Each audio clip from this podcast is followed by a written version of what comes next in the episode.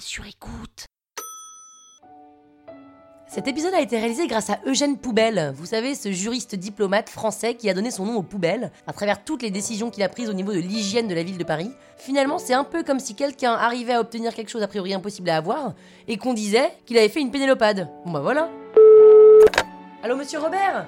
Oui bonjour, pouvez-vous insérer le mot pénélopade dans votre prochaine édition s'il vous plaît? Non? Ah, d'accord, merci.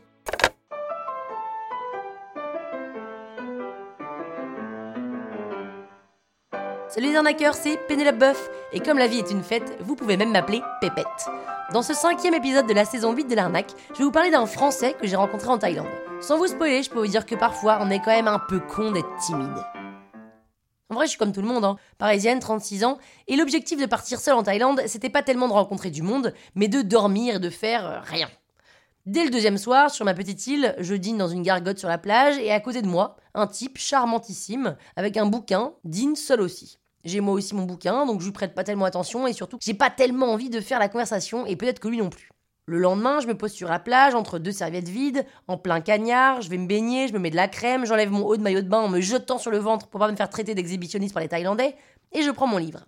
Et au bout de quatre pages, j'ai déjà trop chaud, alors je fais une pause en ne lisant plus, pensant que c'est la lecture qui me donne un coup de soleil, et quand je repose ma tête sur ma serviette, je me rends compte que la serviette de mon voisin appartient au type de la veille. Il est d'ailleurs toujours seul, toujours avec un bouquin, toujours aussi charmant. Donc je l'espionne derrière mes lunettes de soleil, mais il est assez impassible et ne fait pas du tout attention à moi. Je m'endors au soleil et quand je me réveille, sa serviette n'est plus là. Cette course-poursuite silencieuse, hein, dirons-nous, dure 15 jours. C'est-à-dire qu'on se repère, on se renifle, on se toise, on s'observe, mais on ne se parle jamais. Et un soir, je décide d'aller marcher 15 minutes, ce qui est un exploit pour ces vacances, pour aller dénicher un petit resto de pas de taille. Quand j'arrive, ce type est assis, seul, à une table, sans livre, sans téléphone, seul avec lui-même. Je le regarde, je lui fais un petit sourire, je m'installe à une table pas très loin de la sienne, et comme on n'est que deux dans ce petit resto, je me dis que cette fois-ci, la discussion va forcément arriver, ça fait 15 jours qu'on se tourne autour. Pendant tout le dîner, je regarde dans la même direction que lui, j'essaie de faire rire le serveur pour me faire remarquer, je tousse pour qu'il me vienne en aide, je fume en espérant qu'il taxe une clope, mais rien. J'essaie d'en savoir plus sur sa personnalité en l'examinant, et le seul indice que je trouve, c'est son sac à dos de la marque Hervé Chapelier. Français, il est français Il demande l'addition, il paye, et il s'en va sans même me faire un petit salut. Et là, forcément, c'est parti. Ce côté mystérieux me fascine. Qui est cet homme? Pourquoi est-il seul? Que cache sa timidité? S'est-il engueulé avec sa nana qui est partie sur une autre île? Attend-il des copains qui le rejoignent Est-il écrivain Poète? Je veux savoir qui est ce mec. Alors je paye, j'attends pas ma monnaie et je le suis. Et là, il va au Jack Bar, le fameux bar qui ferme quand il n'y a plus personne. Et il s'installe. Moi, j'avais passé la veille avec Jack euh, à chanter sur du Jason Mraz, parodié. Donc, euh, Jack m'accueille les bras ouverts. Hey Penny, you want a coconut tonight?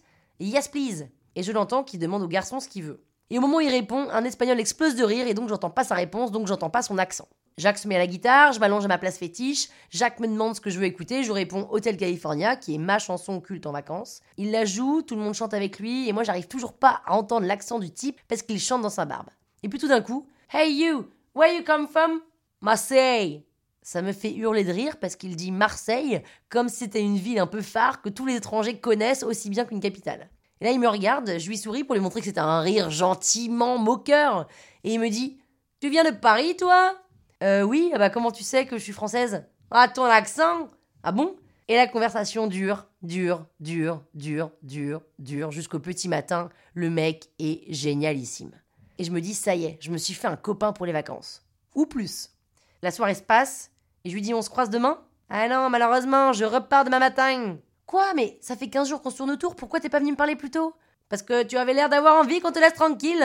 C'est vrai, mais j'étais pas contre une petite conversation. Toi non plus, tu m'as pas parlé, pourquoi? Bah parce que j'étais timide. Moi, tu n'as pas l'air timide, Pénélope. Bah en vrai, si.